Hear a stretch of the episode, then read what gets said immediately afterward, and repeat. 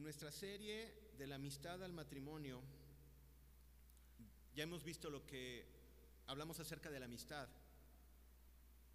Y el día de hoy vamos a hablar de un tema que es el noviazgo. Es un tema con muchos matices dentro de las iglesias, con muchas interpretaciones. Eh, pero yo creo que el principio de Dios siempre ha sido puesto para que esté en los corazones de sus hijos. El noviazgo definitivamente es una gran bendición, pero es una gran bendición bajo los preceptos de Dios. A ver, yo no te puedo decir que porque haya unos novios que no conozcan a Dios no pueda ser un bonito noviazgo. Pero un noviazgo bendecido por Dios es aquel que está bajo la cobertura y bajo la guianza y bajo los estatutos de Dios y bajo su mano y, Dios abre su mano y los bendice. O sea, eso es lo que nosotros como cristianos buscamos. El pensamiento del mundo y su filosofía es bíblicamente, lo vemos en la palabra, contraria al pensamiento de Dios. El pensamiento del mundo, y, y lo dice, lo dice claramente su palabra, eh, Toda amistad con el mundo representa enemistad para con Dios. Nos los dice, nos los dice su palabra. El mundo está pasando por unos tiempos de mucha confusión. Eh, y no es porque lo digamos desde un púlpito y se diga nada más porque nosotros lo decimos así es. No. Yo creo que si tú ves el concepto de familia a través de toda la historia, bueno, todavía se había manejado con una familia nuclear, pero ahora está cambiando de una manera muy radical. El mundo está atacando directamente aquello que Dios había instituido como una bendición muy grande y sigue siendo una bendición muy grande. Pero ahorita, si tú quieres escuchar el concepto de familia y tú le prendes a la televisión, vas a escuchar eh, muchos conceptos muy diferentes que no son bíblicos. De entrada si hablan de la familia, porque ya es ¿para qué? No, para muchos es un estorbo, algo que simplemente vivir el momento. Pero la enseñanza de hoy, la idea es, muchachos, conocer cuál es el pensamiento de Dios para qué, para que nosotros podamos entender que cuando hablamos de noviazgo en las iglesias y se habla del noviazgo en un pulpito, no se trata de no debes de hacer esto, no debes de hacer esto, no debes de hacer esto, y debes de hacer así, y debes de hacer así. Yo nunca he creído que el, el noviazgo cristiano sea así. Yo se los vuelvo a reiterar, es un precepto mío, no es una doctrina, yo lo digo abiertamente y queda grabado. Yo no tengo mucho la idea de que exista un noviazgo cristiano. ¿Sí? Que, porque pensamos que dos personas, cuando se hacen novios en una iglesia, tienen que tener ciertas formas de actuar, ciertas formas de tratarse, ciertas... Y es cierto, es una realidad. Pero yo sigo insistiendo, y es mi pensamiento, pero te digo, es muy particular que no hay como tal un noviazgo cristiano, sino hay dos cristianos que se hacen novios.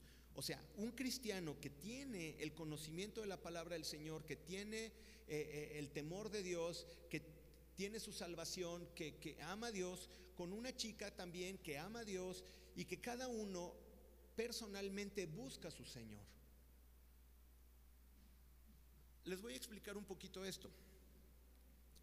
Alguna vez una mamá frustrada llegaba y decía, y es que el novio de mi hija es un patán, pero es que iba a la iglesia. Y yo le dije, señora, que vayan a la iglesia no quiere decir que sean cristianos, es una realidad. Y de esos ejemplos, si yo les platicara, ya Dios me ha permitido ver muchas generaciones. Y ha sido repetido esto que van a las iglesias, eh, se hacen novios y cuando, perdón, y cuando no conocen a Dios, cuando no conocen a Dios ya consiguieron lo que querían y eh, se van. Eso es lo más común, ¿no? Cuando no son cristianos, verdaderos, nada más venían a ver y como el papá le ponía como requisito de que el chico o la chica fuera de la iglesia, pues ya la consiguieron en la iglesia y pues vámonos, ya cumplí con el requisito. Y te enteras después de años y te estás dando cuenta de las consecuencias y todos dicen, pero es que iban a la iglesia, sí, iban a la iglesia, pero la pregunta era si realmente eran cristianos. El enfoque de la plática de hoy es esa. Cuando dos cristianos deciden tener una relación de noviazgo, hay bendición. Pero ojo, tienen que ser cristianos ambos dos. Tienen que ser cristianos. Antes nos guiábamos por nuestros deseos, porque no conocíamos a Dios. Obviamente, pues un noviazgo que no es en Cristo, que no conoce a Dios, pues va a hacer las cosas que hace el mundo. Pero ahora los hijos de Dios se conducen por su palabra y por la guianza del Espíritu Santo. Ahora, déjame decirte, yo platiqué con muchos jóvenes, muchos. Eh, que aquí está de, testigo, ¿cuántos años, verá aquí que tenemos en conocer cuántas generaciones de, de jóvenes? Y les da como, como, como, ay, se me fue la palabra, pero como, como urticaria, pues, cuando, cuando hablamos de los temas de noviazgo, porque luego, luego empiezan a pensar, ay, nos van a decir que no hagamos esto, que no hagamos aquello, que no hagamos eso. Y nos hemos dado cuenta que ahí está el problema. Que hemos encerrado el noviazgo solamente en cosas que tenemos y no tenemos que hacer. Pero si nos ponemos a ver a la luz de la palabra del Señor, nos vamos a dar cuenta que Dios cuando unía a dos personas, que ojo, y te voy a decir un dato, si tú lees la Biblia, prácticamente no hay casos en los cuales Dios le dijo, es ella. ¿Sí estás de acuerdo conmigo? O sea, ¿quién es el caso? Eh, Isaac con Rebeca, que, que, que, es uno donde dice, irás y encontrarás un pozo, le dice al siervo, no, y la mujer que le dé de tomar a, a los siervos y aún a los camellos va a ser ella, o sea, pero nosotros como cristianos, jóvenes cristianos, bueno, eh, estamos con que, híjole, queremos que venga la revelación de Dios y un rayo así se abre el techo espiritualmente y salga un rayo y te ilumina y te diga, ah, es ella, ¿no? Y quiere, y, y, nos afanemos tanto en decir, Señor, pero, pero dime si es ella, y dime si es ella, y dime si es ella. Y, y sabes que he llegado un poquito a la conclusión como que quieres que el Señor te diga que es ella para si algo sale mal, le eches la culpa. ¿Tú me dijiste, Señor? No. En la Biblia nos damos cuenta que los hombres escogían, ¿no? O más en la antigüedad se les designaba, ¿no? Una chica, pero no era de que venía eh, la revelación del Espíritu Santo y, y te decía quién. Dios nos ha dado y en esta sociedad nos ha dado la oportunidad de poder escoger con quién queremos estar. Pero eh, tenemos que escoger bien. Así que si tú estás pensando, Señor, revélame quién, chico, chica, la verdad es que eso es un poquito tu responsabilidad. Tú tienes que buscarle, ¿no? Ahora, que de repente hay casos donde se dieron las cosas, sí, es bien bonito cuando Dios abre las puertas y yo también conozco casos, ¿no? Pero no fue así de que fue dos desconocidos que, no, simplemente tenían una amistad y de repente se dieron cuenta, dije, ah, caray, aquí es, ¿no? Y es padre y es bonito cuando Dios te muestra de esa forma. Pero no sobre espiritualicemos que pensemos que, ah, va a venir una voz del cielo y me va a decir, es ella. No, no pasa así, muchachos. No, los chicos pues, tienen que dar un paso, ¿no? Y un paso de fe pero para que des ese paso de fe, bueno, tienes que prepararte y eso es a lo que nosotros queremos llegar el día de hoy. ¿Qué es lo que debe de tener tu corazón para que te puedas animar y tener una relación de noviazgo? Fíjate bien, en Efesios 2, eh, 1 y 3, capítulos 2, versos 1 al 3, nos dice, y Él os dio vida a vosotros cuando estabais muertos en vuestros delitos y pecados en los cuales anduviste qué? En otro tiempo. Aquí el apóstol Pablo está dando por hecho que cuando llegas a Cristo ya no andas en las cosas del pasado, ni en las cosas del mundo. Bueno, eso es eh, lo que el apóstol Pablo le está diciendo y está diciéndonos aquí. Estabas en otro tiempo, eso quiere decir que ya no estás en eso. Cuando estás en Cristo, ya no tendrías por qué estar en muchas de las prácticas que hace el mundo, ya no. Porque tienes un amor a Dios, porque tienes un respeto a Dios, porque crees en Él, porque estás agradecido por su gracia y todo eso hace que digas, Señor, quiero obedecerte. Dice, los cuales anduviste en otro tiempo, siguiendo la corriente de este mundo, conforme al príncipe de la potestad del aire, el espíritu que ahora opera en los hijos de desobediencia, entre los cuales también todos nosotros vivimos qué? En otro tiempo. En los deseos de nuestra carne, haciendo la voluntad de la carne y de los pensamientos, y éramos por naturalezas hijos de ira, lo mismo que los demás. Mira qué interesante. Cuando llegamos a Cristo se supone que ya cambiamos y que vamos a empezar a cambiar. Ojo, no estoy diciendo que es automático. Ay, soy cristiano, pum, ya soy santo y soy limpio. No. Tienes que irte santificando y tienes que ir eh, lavando tu vida. ¿Por qué? Por el sacrificio que hizo Jesucristo por ti.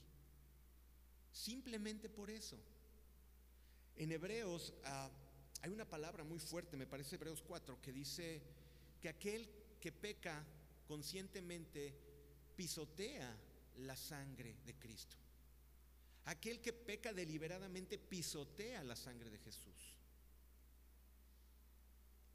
Esa es la vida del que sigue pecando deliberadamente. Jesucristo nos lava, Jesucristo llega a esta tierra, lo dice Filipenses 2, se humilla a sí mismo, se hace forma de siervo, ¿para qué? Para salvarnos. Y por consecuencia de ese gran amor y de esa gran misericordia, nosotros cambiamos y, como dice la palabra, sed santos como yo soy santo. Y el que es santo, santifíquese aún más. Entonces esa es la labor de nosotros. Roy, ¿qué tiene que ver eso con eh, el noviazgo? es que para llegar a un noviazgo, primeramente tiene que haber cambiado muchas cosas de nuestra vida y nuestro corazón. Los problemas que tienen las parejas desde el noviazgo, en el matrimonio, ha sido porque muchas cosas no quisieron quitarlas. Y no las quisieron quitar y no las quisieron quitar. Señor, te entrego mi vida, pero este cuarto no me lo toques. Te doy toda mi casa, pero esta habitación está cerrada. Aquí mando yo, y yo hago lo que yo quiero. En mi carácter, en la parte sexual, en la parte emocional. Y el Señor te dice, perdona, no, no, no, Señor. Yo sé que tú eres bueno, pero esta parte yo la manejo. El Señor pide todo nuestro corazón. Aquí nos está diciendo que en otro tiempo, ¿no? En el 3, entre los cuales también todos nosotros vivíamos en otro tiempo en los deseos de nuestra carne. Está dando a entender que ahorita el novio que es cristiano ya no vive en los deseos de su carne. ¿Qué tiene? Pues todos lo hacen.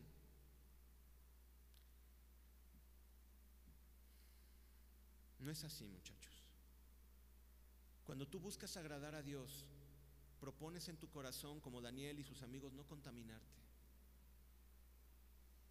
Tú me dices, ¿cómo puedo tener un buen noviazgo? Es que Dios te lo está diciendo y te está llevando a su palabra para que nosotros entendamos que puede haber un noviazgo padrísimo y maravilloso si está bendecido bajo los preceptos de la palabra del Señor. Y de eso se trata. Dice que en otro tiempo vivíamos en los deseos de nuestra carne y querías acostarte con alguien y te acostabas. Y querías tener relaciones con aquella también. Y querías pues también, o sea, vivías bajo las normas de los deseos de tu carne, pero el que está en Cristo ya no. Entonces, si yo conozco un buen cristiano y una buena chica cristiana y temen a Dios, yo digo bendición segura. Y yo los conozco y los he visto. Y tú los ves y dices, wow, qué maravilloso matrimonio. ¿Por qué? Porque sabes que tienen temor de Dios y porque la palabra de Dios está ahí. Si tú eres así de plano, muy carnalote, me vas a decir, ay, sí, pero qué aburrido.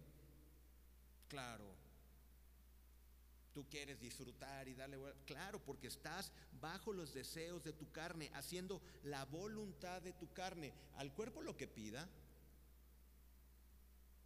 Y así nos conducimos. Y muchas veces como cristianos. Bueno, no sé. Pero actuamos. Ahora fíjate bien. Y dice, bajo la voluntad de los pensamientos. Tú tienes la razón siempre. Bueno, Dios dice esto, pero no es que yo creo que es así. Y es que yo estudié y creo que no, no, no, es que no es la traducción la Reina Valera la, buena y tiene que ser esta. Y además yo escuché que alguien decía esto y que... Haciéndole caso a tus pensamientos y no haciéndole caso a la palabra del Señor. Yo me pongo a pensar, si tú te, te, deslumbras por los pensadores y los que tienen eh, influencers, ¿no? Que, buscas, ¿no? Quién sea el que se acomode a, tu estilo de vida, porque ahorita es la onda, ¿no? Buscas el predicador que se, se, acomoda a lo que tú quieres, ¿no? Y en YouTube puedes encontrar, pues, uno el que te convenga y pues ese es mi líder, ¿no? Ese es mi pastor y todo me faltará, ¿no? y así te la vas a llevar. Pero cuando eres nacido de Dios, tu comunión es personal, tú con Dios. Y tú te mueves conforme lo que escuchaste en tu tiempo de oración. Tú te mueves conforme lo que la palabra de Dios te habló en ese momento. Y así es como nos tenemos que mover. Y éramos por naturalezas hijos de ira, lo mismo que los demás. Ahora, quiero dar unas características de dos personas que son cristianos y se hacen novios o dos novios cristianos. Número uno, son guiados por el Espíritu de Dios, por su palabra y no por el mundo. El mundo te va a decir la manera en que tengas que comportarte. Y déjame decirte una cosa, cuando tú realmente quieres hacer lo que el mundo te dice que, haga, que hagas, me doy cuenta que lo que quieres hacer es agradar al mundo. Bajo los deseos de tu carne, bajo los deseos de tu voluntad. Entonces, Roy, qué aburrido, porque entonces no vamos a tener, sí, claro, si es que si estás en la carne va a ser aburrido. Si estás en la carne y vives bajo los deseos de tu carne, el noviazgo va a ser bien aburrido en Cristo. Pero si vives en el Espíritu como hijo de Dios, vas a empezar a ver la mano de Dios de una manera maravillosa. Te doy un ejemplo personal. Eh, me acuerdo que fuimos a ver lo de la casa. Éramos eh, novios, mi esposa y yo en aquel entonces. Y fuimos a ver lo de la casa y yo le dije al Señor, Señor, que la casa que vaya a ser, yo quiero verle la cara de mi esposa, que, que, que ella esté contenta y que ella diga, esta es la que quiero, ¿no? Y sí, llegamos a una casa, a la casa muestra, y de repente, pues, una cocina grande, bueno, amplia, pues, y, mi esposa, ay, no, ya se empezó a imaginar, aquí voy a hacer esto. Y yo, bueno, señor, pues ya, ella escogió, ahora ayúdame porque hay que pagar. Y nos recibió la persona que, nos, dio la, la, información y llegó con la pregunta clásica, ¿no? ¿Y cuánto tienen ahorrado? ¿Y qué creen que le dije? Nada. Y el cual se me quedó así como diciendo, neta, estás viniendo a ver una casa y no tienes ni un ahorro. Y yo dije, Señor, tú eres dueño del oro, ¿no? Y la plata. Total que se metió a una oficina, yo no sé qué tanto hizo, llamó, habló, nosotros estábamos durmiendo ahí y sale, ¿no? Y dice, dice, no sé, dice, pero el banco aceptó una propuesta, a ver si te gusta, páganos este dinero en tanto tiempo, que va a ser el enganche, todavía la casa no está hecha y ya después de ahí en adelante, pues ya pagas las mensualidades, pero el banco te acaba de aceptar el crédito. Yo, no, pues bien felices, ¿no? O sea, y tú dices, esas cosas cuando pasan.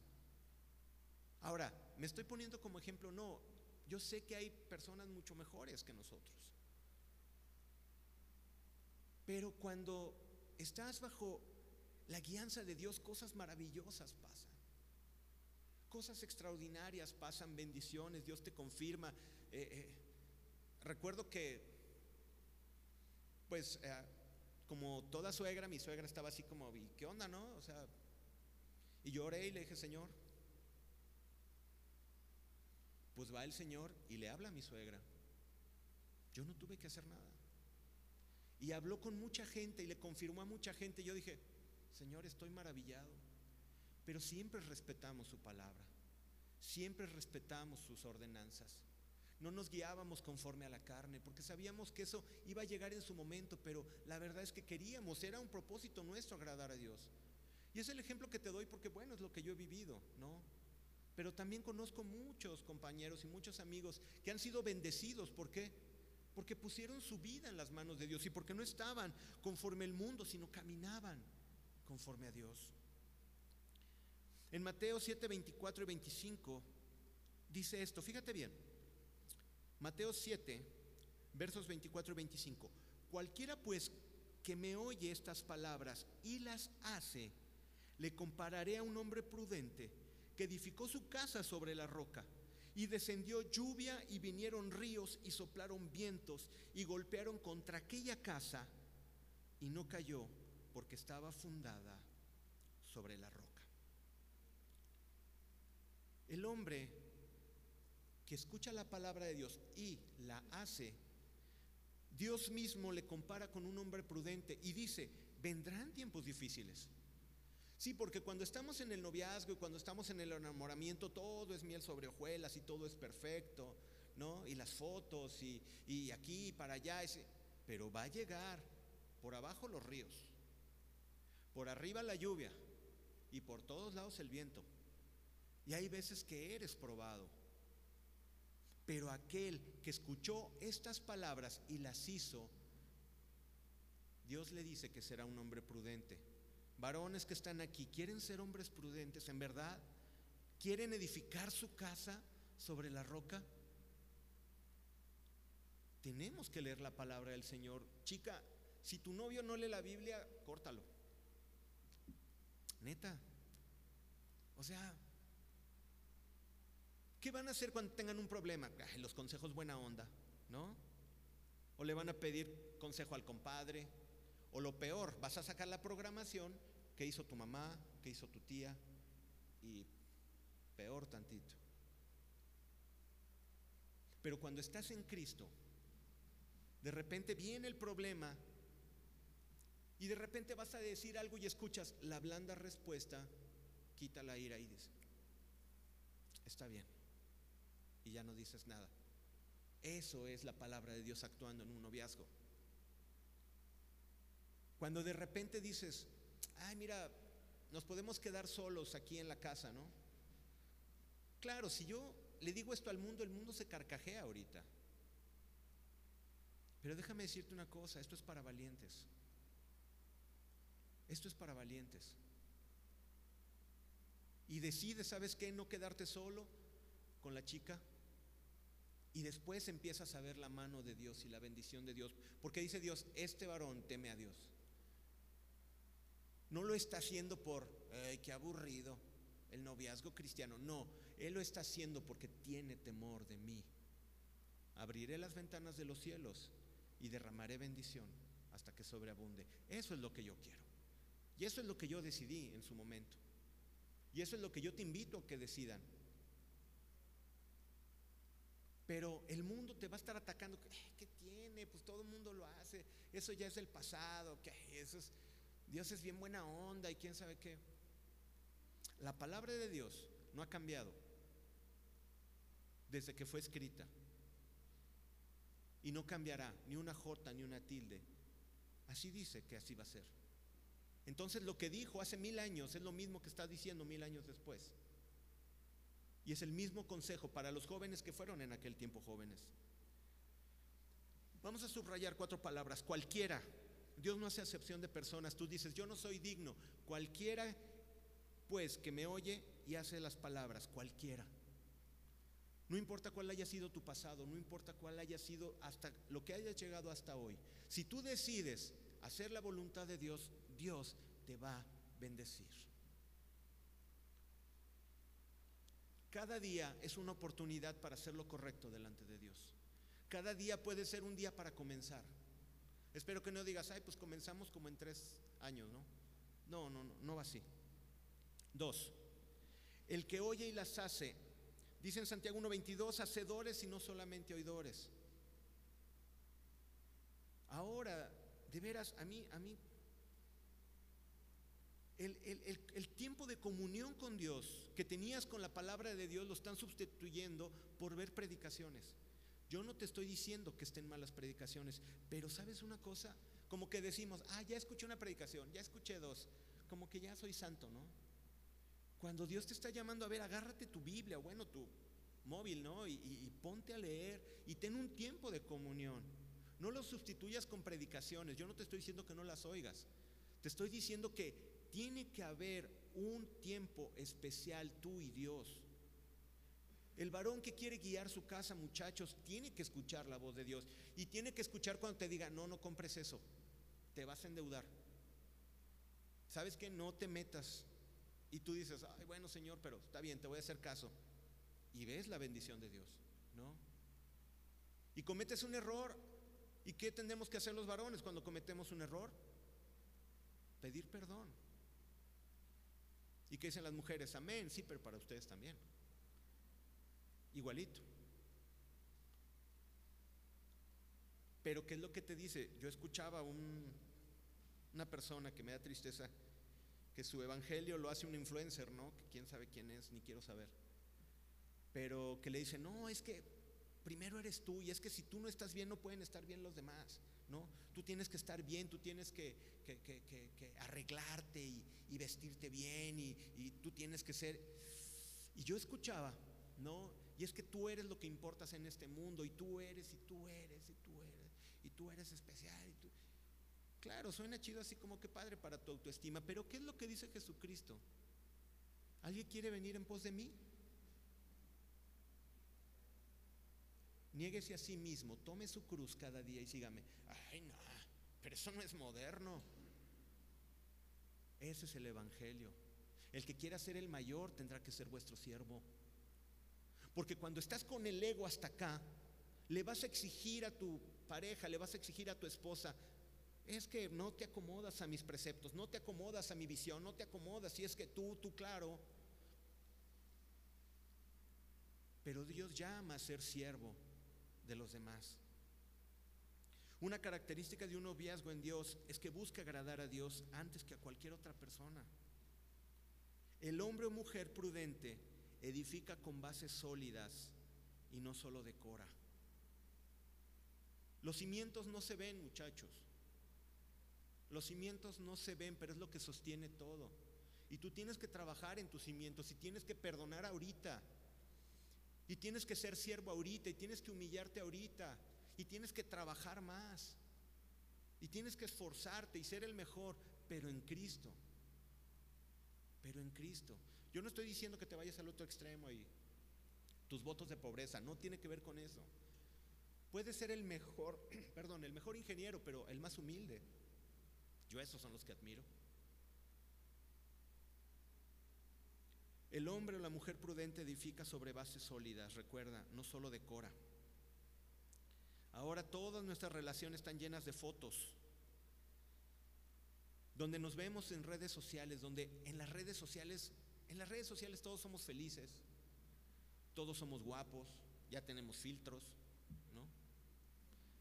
Neta, y todos somos guapos, todos somos felices, todos tenemos todos los amigos. ¿No se han dado cuenta de eso? Ahora, ¿estoy en contra? No. Hay cosas muy padres que de repente alguien publica y digo, ah, qué padre, ¿no? O sea, acá cotorreando con mi papá, ¿no? Aquí con un amigo que no había visto, ah, está bien, o sea, ¿no? Algo que te pasó padre, está bien, entiende, no estoy satanizando, pero parece que las redes sociales se han hecho para exhibir y cada vez hay más aplicaciones para exhibirse, ¿no? Yo les comentaba la vez pasada de un TikTok cristiano, ¿no? Que dice, ay, las hermanitas bailando de esa manera. Al único que le están moviendo algo es a los varones, ¿no? Y a Dios, ni siquiera Dios está enterado de ese video. No, muchachos. Dios mío, es mucho y tengo que apurarme. Dos, los novios que son cristianos se aman con amor puro. Y no puede haber mejor descripción del amor la que hay en 1 Corintios 13. Híjole, aquí podríamos detenernos horas, pero vamos a tratarlo de hacer práctico. 1 Corintios 13 del 4 al 7 nos dice, muchachos que son novios, el amor es sufrido. Sí, es sufrido. No, pero es que no es para pasárnoslas bien, sí es para pasártelas bien, pero también de todos modos va a haber tiempos difíciles. Va a haber tiempos difíciles. Y a veces no te va a gustar la situación. Pero sabes qué? El amor es sufrido. Piensa en Jesucristo. ¿Cómo eres tú con Dios? Y sin embargo Dios te sigue amando. Y la riegas y cometes errores y Jesús te sigue amando. Y sigue sufriendo tu, tus rebeldías y, tu carnalidad y, y tus malas decisiones y el Señor Jesús te sigue amando. Es impresionante ese amor. Porque Él sabe que el amor es sufrido. Sabe que el amor es benigno.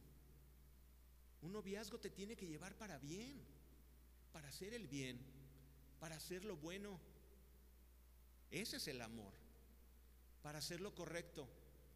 Y muchos son de los que, ay, no, no hay que ver a tu familia tu mamá está bien loca, tu papá me cae bien mal, no, vente, vámonos a otro lado. ¿Eso es la benignidad de Dios? No.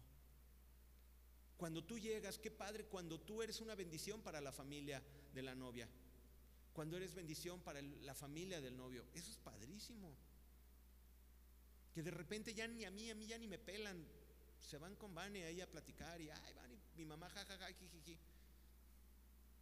¿no? Se la cotorrea más con mi mamá que yo, está bien, qué bueno, ¿no?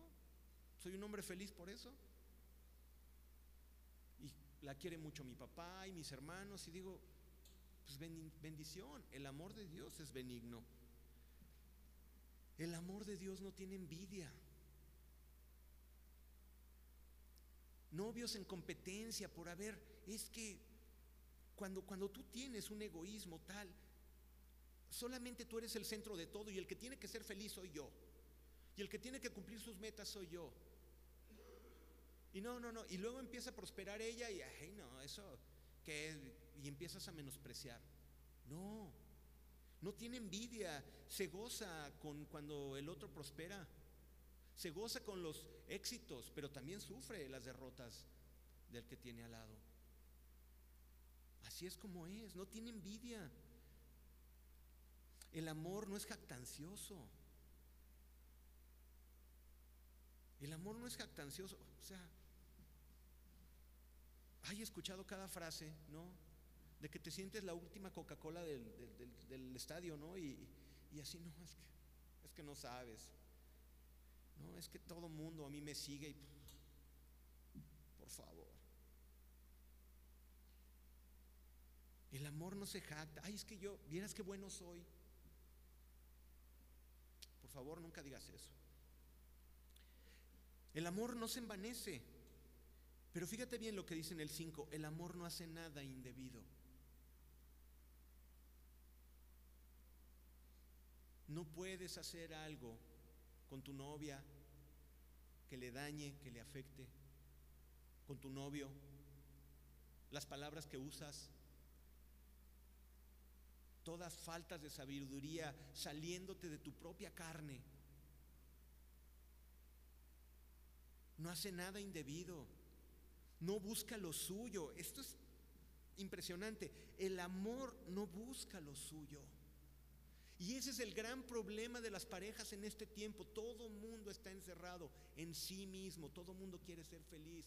Yo, yo, yo. Y si no me hace feliz a mí, lo desecho. Y ahora todo es desechable. ¿Por qué? Porque yo soy el que tiene que ser feliz, no me complaces, adiós. No es así. No funciona así en Dios. Porque no busca lo suyo. Un, un novio, ¿cómo estás? ¿Qué te hace falta? ¿Qué necesitas? ¿En qué te ayudo? Yo te llevo, ¿no? Y, la chica igual, ¿no? Ahora que andan igual, pues yo te doy un ride, o qué onda, yo paso por eso y lo llevo a tu casa.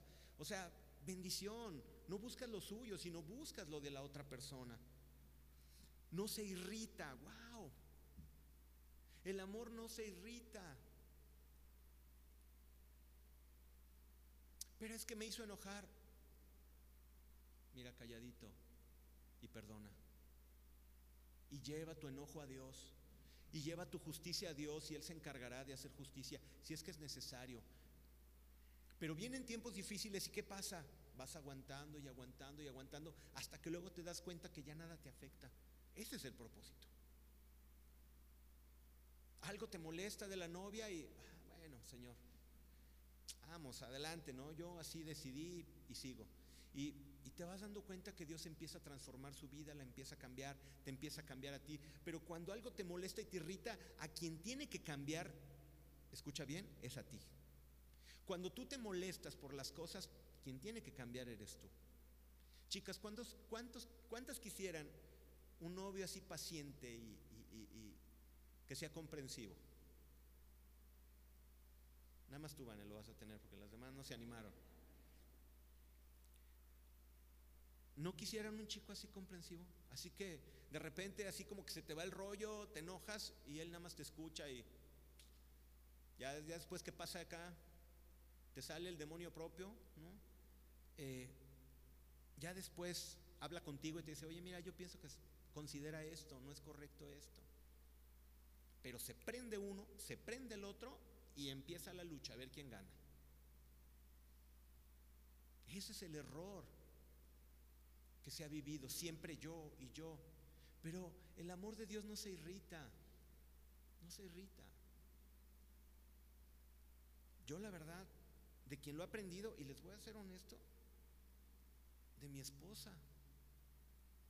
Yo acá, fíjense, yo era el que así como ah, me enojaba y no quería pelear, pero quería hablar las cosas y poner las cosas en claro, ¿no? Y mi esposa, tranquila, ecuánime, y yo por acá, ah", ¿no?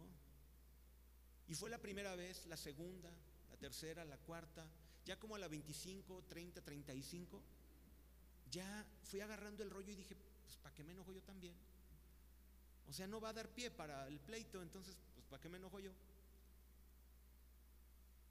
Y yo lo aprendí de ella. Y posiblemente haya ella aprendido algo de mí, no lo sé. Pero de eso se trata, no se irrita. No guarda rencor, chicos y chicas. Este punto es muy importante. Muchos se hacen un infierno por el pasado. Es que tú hiciste y es que tú fuiste y es que tú... A ver, espérame. Dios ya la perdonó, Dios ya lo perdonó. ¿Tú qué andas juzgando? De modo que si alguno está en Cristo, ¿qué? Nueva criatura es. Las cosas viejas, ¿qué? Pasaron. Yo la verdad, no sé si platicamos mucho del pasado, Van y yo, pero no me interesa. A mí me interesa de la Vani que conocí para adelante. ¿No? ¿Qué tengo que andarme enterando? ¿No? Es su vida y ella tendrá sus secretos y tendrá sus cosas y tendrá su relación con Dios. ¿A mí en qué me afecta si Dios ya la perdonó? Ah, pero nos encanta rascarle al pasado y rascarle al pasado y el pasado y el pasado y el pasado y el pasado. Y es una tragedia. Porque te acuerdas cómo viste a ese muchacho, pero pasó hace cinco años. No, pero es que te acuerdas. Si Cristo perdona, nosotros tenemos que perdonar. Hasta siete, no. Hasta setenta veces siete. Muchachos, yo sé que esta plática, por eso pedía mucha sabiduría a Dios, no es sencillo. Porque va en contra de la naturaleza humana y va en contra de la naturaleza del mundo. Pero aquí nos está hablando del amor de Dios y dice, amaos como yo os he amado. Con el mismo amor que yo los amé, tú ámalos. Y Él es el novio que está esperando a la novia. ¿Y cómo es la novia? ¿Todas las iglesias son perfectas?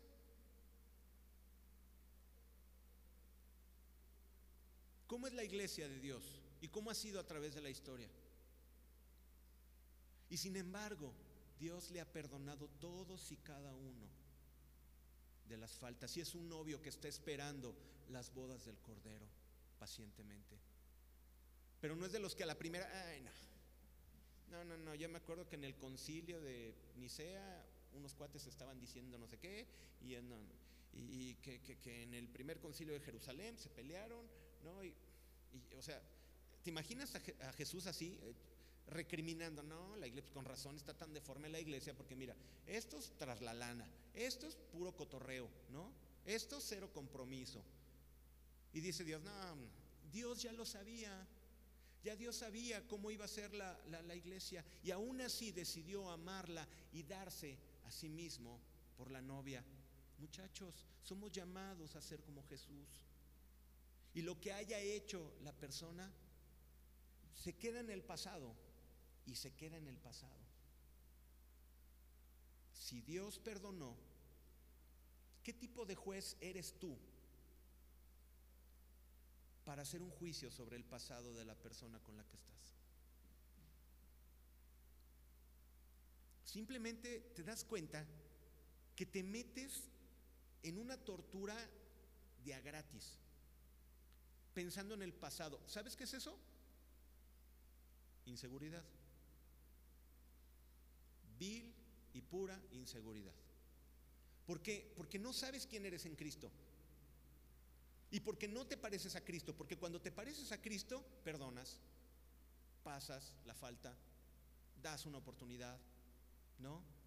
Y no es porque seas muy bueno, por favor, no me salgas con eso, ¿no? Te voy a dar una oportunidad porque soy muy bueno, no, bájale. Chicas, si alguien viene así, ah, vuélvelo a votar, ¿no? O sea, porque aquel hombre que se siente más bueno que Dios, no, espérate. Date cuenta de tu cochinero que tuviste en el corazón, lo que tenga ella.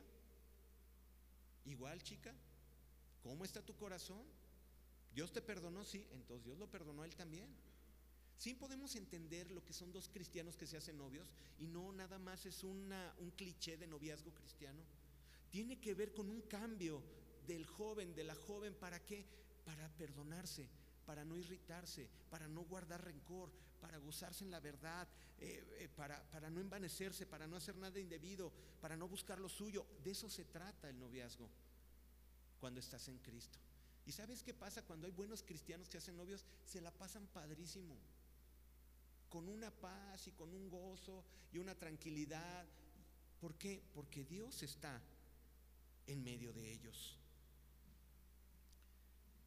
Wow. Otra característica de un noviazgo o de unos novios que son cristianos, el respeto. El respeto, muchachos y muchachas. Es un fundamento para la vida, el respeto. Tú no eres dueño de nadie.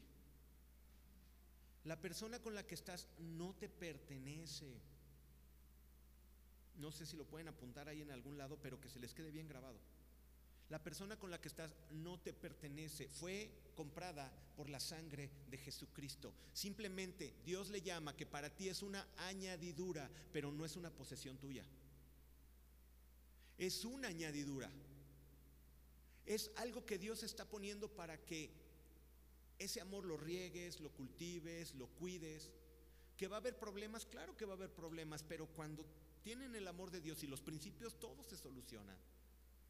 Pero la persona que tienes a un lado no te pertenece. Nos faltamos al respeto porque nosotros pensamos que la gente nos pertenece.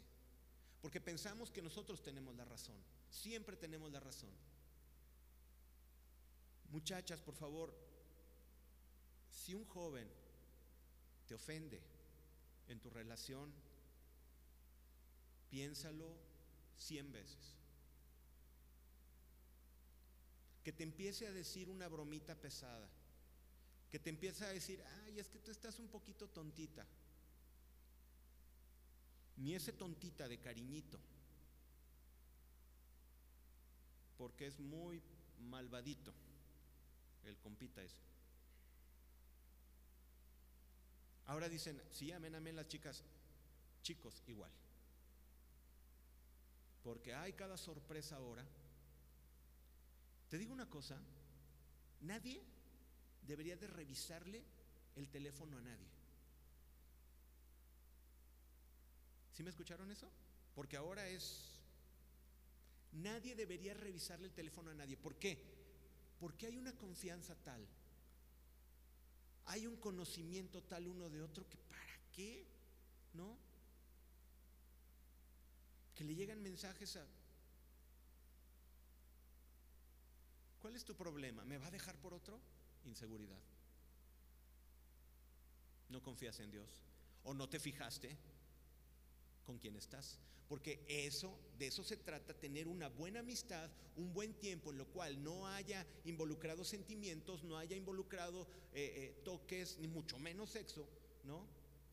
¿Para qué? Para que tú empieces a darte cuenta quién es la persona y llegue el punto donde digas, ok, va, ok, me voy.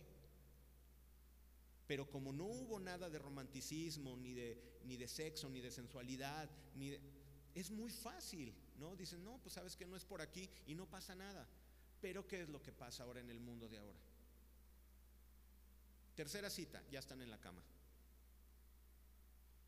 Y claro, después se dan cuenta que no, no, hombre, es terrible. Sí, pero ya te llevas tu recuerdo, ¿no? Cuando Dios te dice algo, créeme muchacho, créeme, te lo digo, ojalá Dios te lo revele. Cuando Dios dice sus palabras, nunca te lo dice por hacerte la maldad, nunca. O por hacerte enojar, o por hacerte sentir mal. Siempre te lo va a decir por amor, porque sabe qué es lo que más te conviene. Él es tu Padre y de Él es toda la sabiduría. Las palabras que Él te dice es porque sabe que es lo mejor para ti. Pero no andamos conforme la voluntad de la carne ni los deseos de la carne, sino ahora estamos bajo la voluntad de Dios. Y cuando eso pasa, muchachos, la bendición de Dios, yo te puedo decir y puedo levantar la mano, yo lo he experimentado. Tienen que respetarse. Fíjate bien Filipenses 2.3. Dice, no hagas nada por contienda o por vanagloria. Antes bien que, con humildad, estimando cada uno a los demás como superiores a él mismo. ¿Aplica para el noviazgo? Aplica para el noviazgo. Tú vas a considerar a la persona como superior a ti. Es, es una cachetada antimachos pero de las buenas. Y es una cachetada antiorgullosas de las buenas. Lo tengo que considerar como mayor a mí. Aquí lo está diciendo la palabra. ¿Por qué? Porque Dios da gracia a los humildes. Dios siempre va a respaldar al humilde. Dios defiende la causa del humilde. Dios no se queda con nada y no es injusto.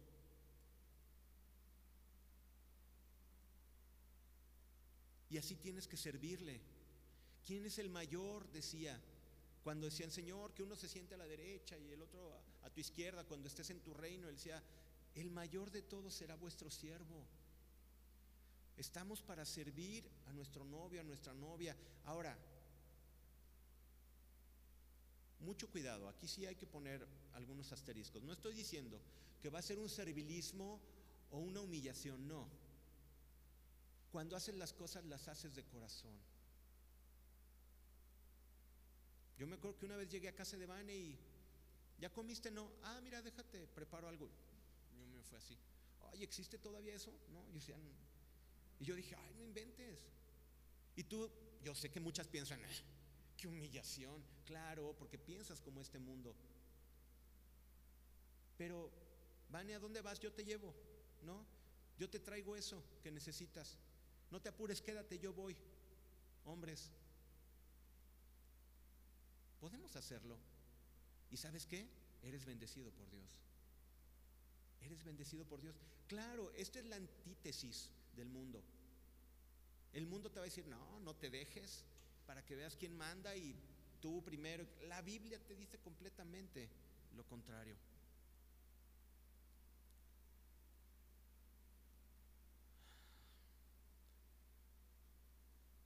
Un novio o una novia cristiana respeta. Respeta uno el uno al otro.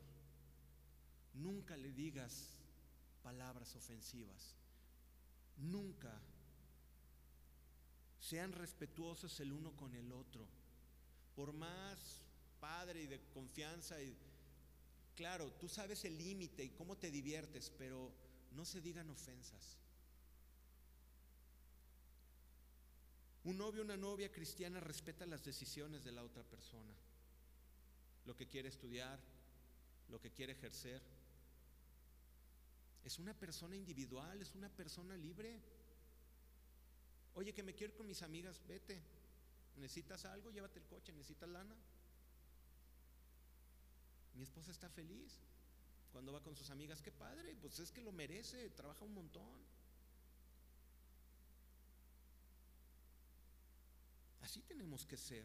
Respeta sus decisiones. Es una persona individual, recuerda, no te pertenece. Estás para bendecirle. Pero bueno, ahorita te, digo la, la consecuencia de eso. Tres, sus aspiraciones y sueños los apoya. Te ayuda a ser mejor.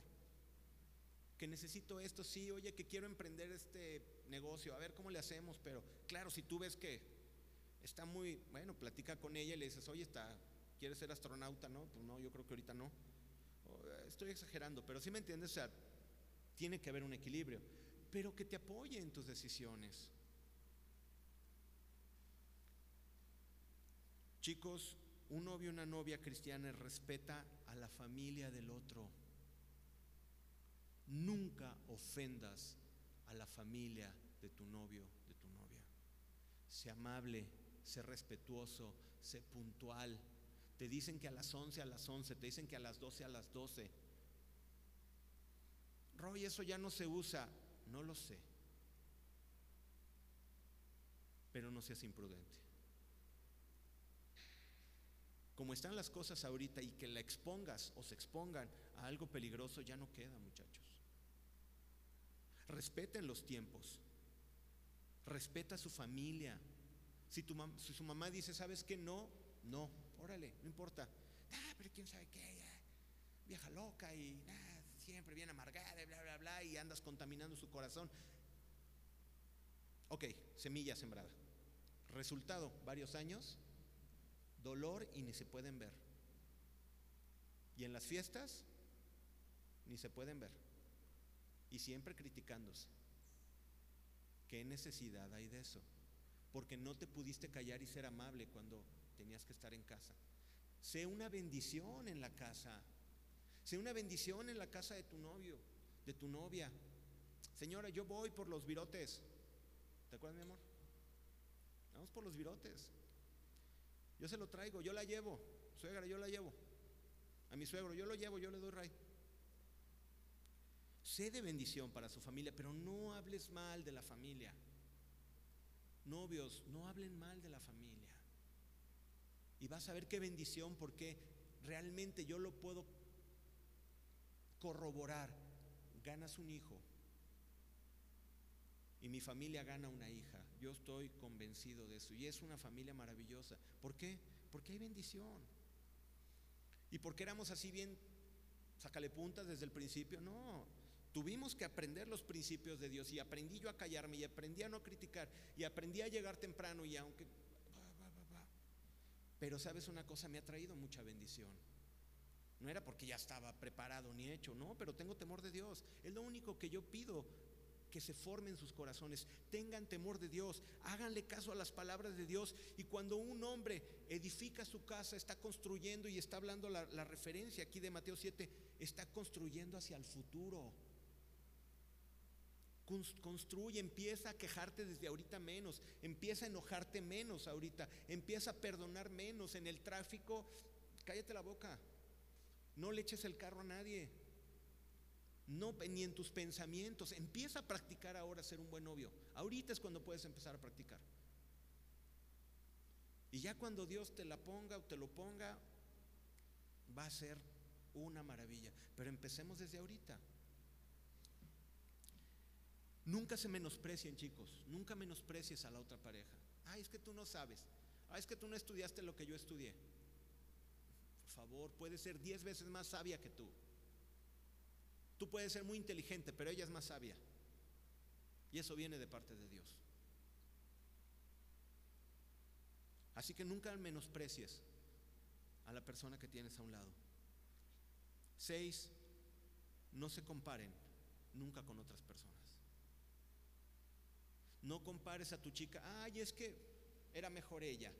No, es que ojalá tuvieras eh, los sentimientos de aquella. Ay, no, ella sí era bien estudiosa. Ay, era sí, ella era bien amable. Ay, no, ese era bien respetuoso. Nunca se comparen. Nunca se comparen. Chicos, es un tema muy largo, yo lo sabía y me quedé a la mitad. Eh, le vamos a dar una segunda parte. Después eh, de la próxima semana vamos a tener una actividad. Nada más quería hacer el, el paréntesis. Y sí, siguen puntos muy importantes. Recapitulando muchachos, los novios que son cristianos son guiados por Dios, conforme a su palabra. Eso es lo principal. Dos, se aman con un amor puro, con el amor de Dios. Y tres, se respetan. ¿Creen que han aprendido algo el día de hoy? Yo la verdad les voy a decir algo. A mí me da temor porque yo sé, yo me siento muy regañón y siempre me siento muy regañón con ustedes. Quiero decirles que no pretendo serlo, muchachos, ni mucho menos. Yo quiero decirles esto con mucho amor, porque yo veo cómo están sufriendo las familias, cómo se están destruyendo los hijos sin papá, sin mamá. Eh, es un desastre, un desastre. No era el plan de Dios.